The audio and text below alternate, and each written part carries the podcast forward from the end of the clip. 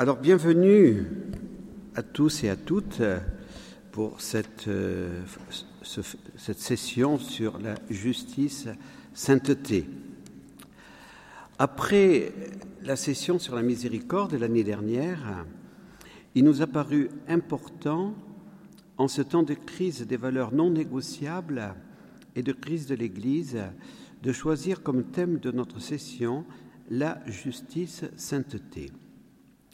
Comme nous le redirons demain, notre Église est une, sainte, catholique et apostolique. La sainteté n'est pas une option parmi d'autres. Nous sommes tous appelés à la sainteté.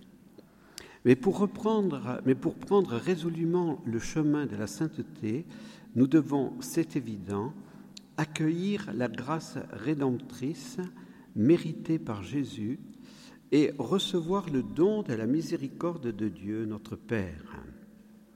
La justice et la sainteté n'est pas possible sans l'action de l'Esprit Saint et sans le respect de l'intégralité de la loi de Dieu. Jésus n'est pas venu abolir la loi, mais l'accomplir.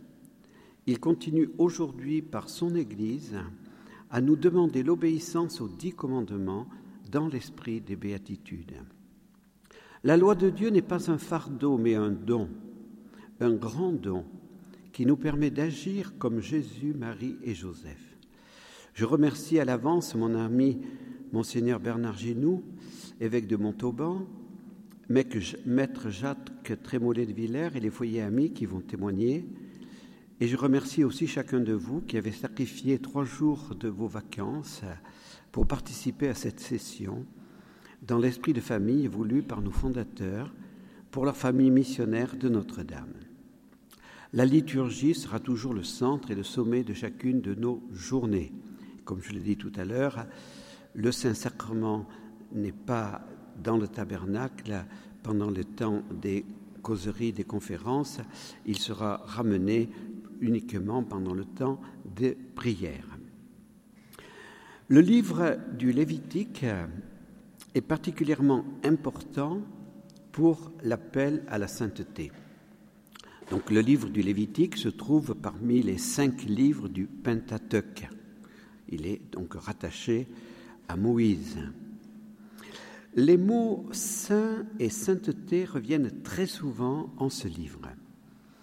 Au chapitre 11, verset 44, nous lisons, on entend bien, là ça résonne un peu, non? Ça va? Vous vous êtes sanctifiés et vous êtes devenus saints, car je suis saint. Oui, c'est moi, Yahvé, qui vous ai fait monter du pays d'Égypte pour être votre Dieu. Vous serez donc saints parce que je suis saint. La raison de la sainteté que les membres du peuple de Dieu doivent poursuivre, c'est la sainteté de Dieu. Yahvé a fait sortir d'Égypte Israël. Israël, il est le Dieu de ce peuple. Tous ses membres sont appelés à être saints parce que Dieu est saint.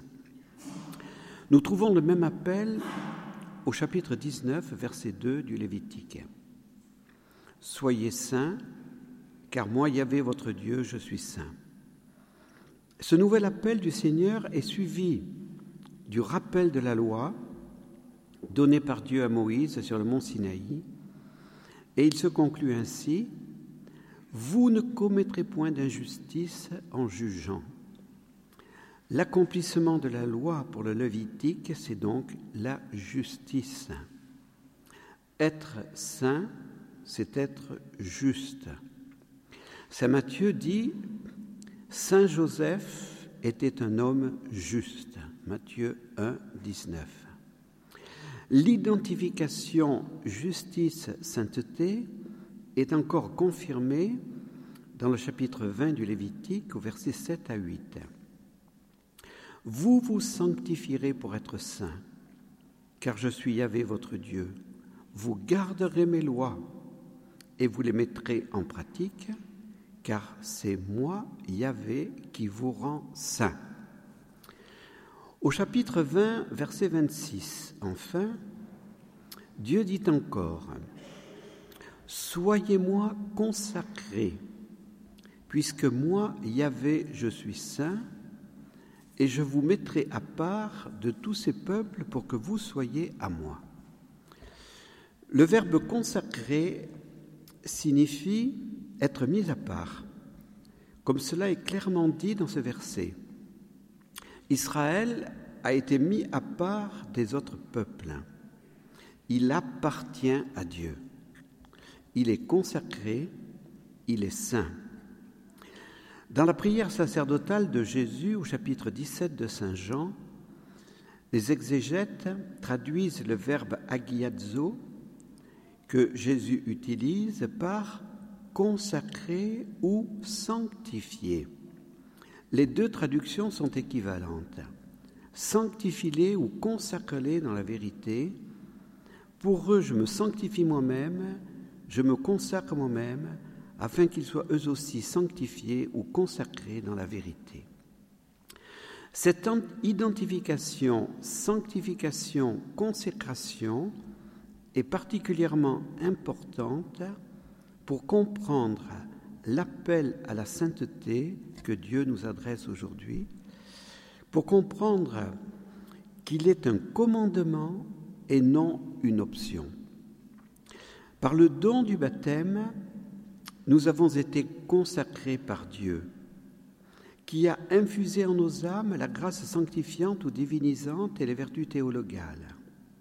Ces dons nous ont sanctifiés. Mais ce don divin appelle un devoir, la recherche de la sainteté. Des hommes baptisés, consacrés, sanctifiés ne sont pas cependant automatiquement justes. Ils doivent obéir à la loi de Dieu pour imiter Jésus, Marie et Joseph. Au chapitre 21, verset 7 du Lévitique, il est enfin parlé du prêtre qui est consacré à son Dieu. Tu le traiteras comme un être saint, car il offre la nourriture de ton Dieu. Il sera pour toi un être saint, car je suis saint, moi Yahvé, qui vous sanctifie. Les médias ne font pas de cadeaux à l'Église, et ils ont raison, hélas, lorsque des prêtres sont coupables d'actes qui contredisent gravement leur état de prêtre consacré à Dieu. Le livre du Lévitique est en parfaite cohérence avec l'alliance du Sinaï. C'est Dieu qui a l'initiative de l'alliance, mais le peuple de Dieu s'est engagé en retour à l'obéissance à la loi des dix commandements. Après cette brève étude exégétique du Lévitique, qui nous souligne le lien entre consacré, sainteté, justice, approfondissons le discours sur la montagne qui est rapporté dans les chapitres 5, 6 et 7 de l'Évangile selon Saint Matthieu. Ce discours commence par les huit béatitudes que nous pourrions appeler le code de la sainteté du Nouveau Testament. Chaque béatitude énonce dans sa première partie une disposition que le disciple doit vivre sur cette terre pour obtenir la récompense dans le royaume des cieux, la seconde partie. Donc, bienheureux les pauvres, donc la disposition c'est la pauvreté, donc selon l'esprit, et le royaume des cieux est à eux. Donc chaque béatitude est, articulée de la même manière. Bienheureux les doux, ils obtiendront, le, royaume des cieux. Bienheureux les miséricordieux, ils seront appelés fils de Dieu, etc. voyez? Donc toujours, la première partie, c'est la disposition du disciple et ensuite la récompense dans le royaume des cieux. Et cette introduction se termine ainsi. Ainsi votre lumière doit-elle briller aux yeux des hommes pour que, voyant vos bonnes œuvres, ils en rendent gloire à votre Père qui est dans les cieux. La justice sainteté se révèle dans les bonnes œuvres et pas seulement dans les belles paroles. Luther, qui a fait du principe sola scriptura le fondement de sa théologie, n'a pas été fidèle à son principe en condamnant les œuvres et en rejetant le culte des saints, puisque dans l'Évangile, c'est clair, Jésus nous demande d'accomplir des bonnes œuvres. Nous pourrions donner à la première partie du discours, Matthieu 5, verset 17-48, ce titre La justice parfaite, c'est la sainteté. Jésus dit qu'il n'est pas venu abolir la loi, mais l'accomplir. Qu'est-ce que cela signifie? Il est venu la porter à sa perfection. Accomplir la loi, précise Jésus, c'est faire plus que les scribes et les pharisiens. Si votre justice ne surpasse pas celle des scribes et des pharisiens, dit Jésus, vous n'entrerez pas dans le royaume des cieux. Jésus sera très sévère avec les pharisiens, qu'il appelle les sépulcres blanchis. Au-dedans, au-dehors, vous offrez aux yeux des hommes l'apparence de juste, mais au-dedans, vous êtes plein d'hypocrisie et d'iniquité. Jésus donne ensuite en Matthieu 5, 21, 48 des illustrations très concrètes d'obstacles à la justice et sainteté. La haine entretenue volontairement dans le cœur est comparable au meurtre. La convoitise du cœur équivaut à l'adultère. La sincérité est supérieure au serment, dit-il. Il vaut mieux ne pas résister aux méchants. Et enfin, la justice et sainteté se révèle surtout dans l'amour des ennemis. La loi trouve ainsi sa perfection dans l'amour, allant au-delà de ce que la stricte justice humaine exige. Les disciples de Jésus, pardonnant à leurs ennemis, montrent ainsi qu'ils sont parfaits comme leur Père céleste est parfait.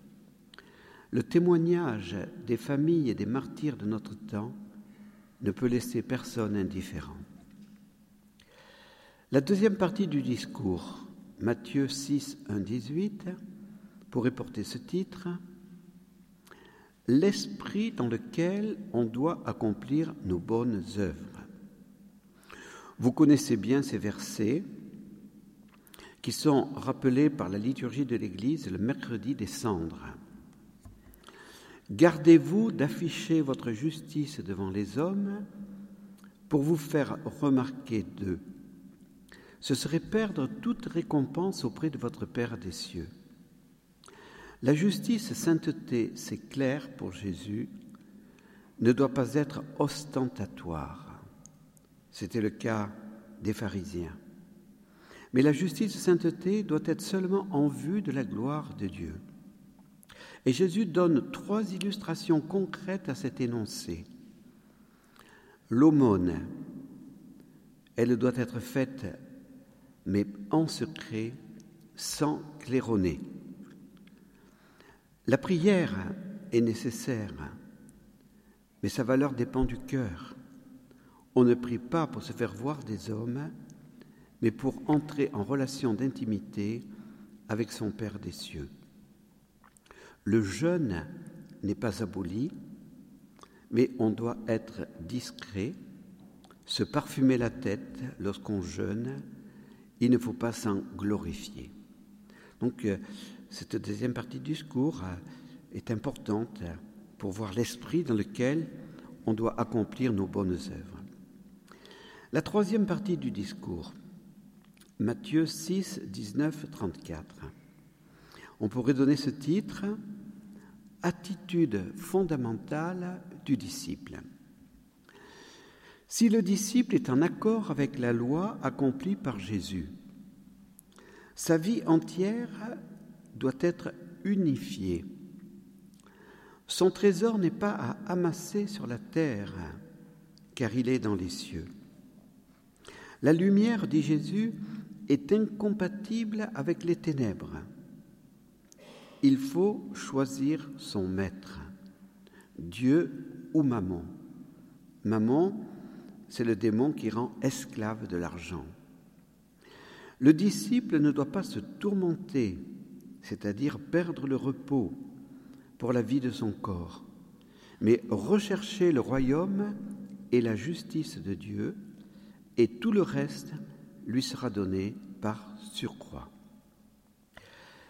La quatrième partie du discours, Matthieu 7, versets 1 à 27, pourrait porter ce titre, Monition concrète. Jésus veut donner en cette dernière partie des exemples concrets pour illustrer ce que doit être la justice et sainteté des disciples. Elle ne doit pas en rester au niveau des principes, même si ces principes sont parfaits, mais elle doit s'incarner dans la vie quotidienne. Le disciple de Jésus ne doit pas juger, c'est-à-dire condamner, pour ne pas être jugé. Il ne doit pas voir la poutre qui est dans, il doit voir la poutre qui est dans son œil avant d'enlever la paille qui est dans l'œil de son frère. Le disciple ne doit pas gaspiller les choses sacrées.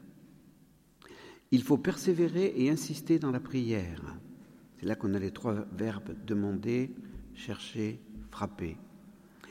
Et il faut croire en l'efficacité de la prière. Notre Père est bon. Et surtout, ne jamais oublier la règle d'or, faire aux autres ce que l'on désire que l'on fasse pour nous-mêmes. Exercer le discernement à partir des deux voies, dit Jésus, la voie large qui conduit à la perdition et la porte étroite et le chemin resserré qui mène à la vie. Peu sont ceux qui veulent suivre les exigences de l'Évangile dans leur radicalité, alors que là seulement, pour Jésus, est la sainteté. Les disciples devront toujours être prudents et vigilants. Méfiez-vous des faux prophètes déguisés en brebis. Attention à Satan déguisé en ange de lumière. Les vrais prophètes se jugent à leurs fruits. Ceux qui, se modèlent sur l'esprit du monde pour plaire ne sont pas des vrais prophètes de Jésus. Choisissons des guides sûrs.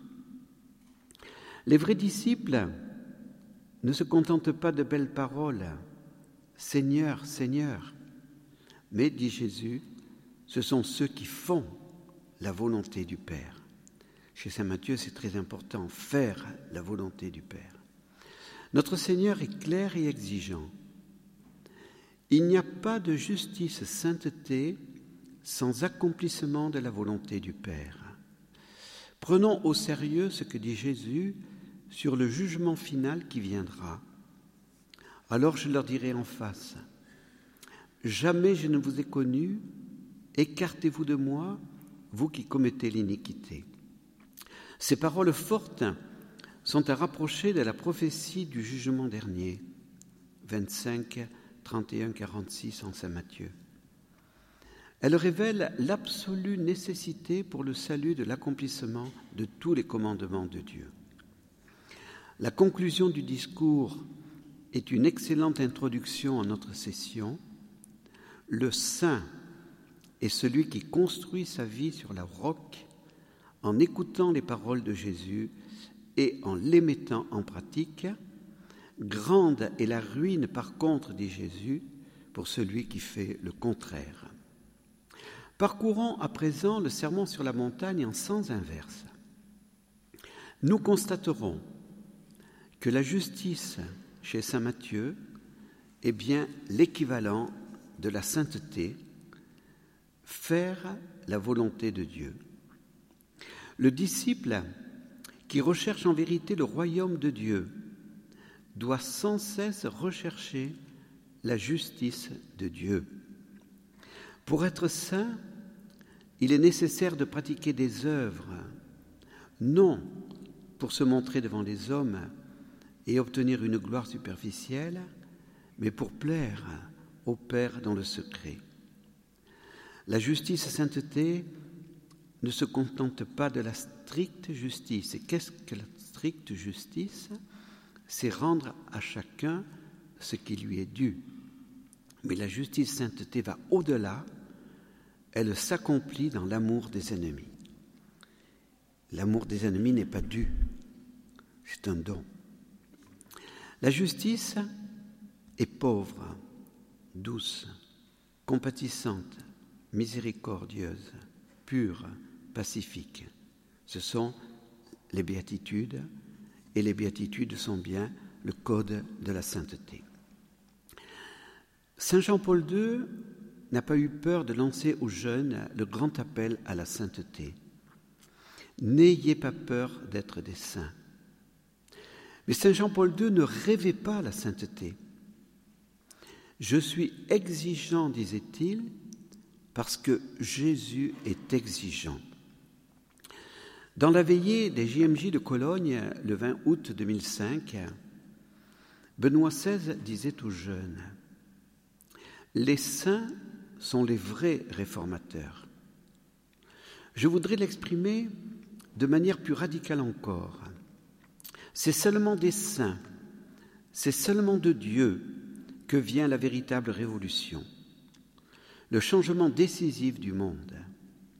Au cours du siècle qui vient de s'écouler, nous avons vécu les révolutions dont le programme commun était de ne plus rien attendre de Dieu, mais de prendre totalement dans ses mains le destin du monde. Et nous avons vu que ce faisant, un point de vue humain et partial était toujours pris comme la mesure absolue des orientations. L'absolutisation de ce qui n'est pas absolu mais relatif s'appelle totalitarisme. Cela ne libère pas l'homme, mais lui ôte sa dignité et le rend esclave. Ce ne sont pas les idéologies qui sauvent le monde, mais seulement le fait de se tourner vers le Dieu vivant, qui est notre Créateur, le garant de notre liberté, le garant de ce qui est véritablement bon et vrai. La révolution véritable consiste uniquement dans le fait de se tourner sans réserve vers Dieu, qui est la mesure de ce qui est juste et qui est en même temps l'amour éternel. Qu'est-ce qui pourrait bien nous sauver sinon l'amour? Ces paroles de Benoît XVI, nous les accueillons un 14 juillet, jour où l'on rappelle la révolution du 14 juillet 1789. Le 24 août 1997 à Paris, un million de jeunes étaient rassemblés autour de Jean-Paul II pour les JMJ. Des journalistes ont ainsi interprété ce temps exceptionnel qui avait touché beaucoup de Français en parlant de révolution de l'amour. Puisse notre session nous apporter force et confiance afin de collaborer au renouveau de la France et à sa vraie révolution, sa conversion par sa fidélité retrouvée aux promesses de son baptême. Dans la veillée des JMJ de Cologne, encore le 20 août 2005, Benoît XVI disait aux jeunes Les saints sont les vrais réformateurs. Je voudrais maintenant l'exprimer de manière plus radicale encore, disait-il, c'est seulement des saints, c'est seulement de Dieu que vient la véritable révolution, le changement décisif du monde. Cette année, et nous le redirons encore comme nous l'avons dit au, moment du forum, c'est l'année Luther pour nos frères luthériens. Luther est présenté comme le réformateur, mais Luther n'a pas été un vrai réformateur. Les vrais réformateurs, ce sont les saints. Et ce qui a manqué à Luther, c'est d'être un saint.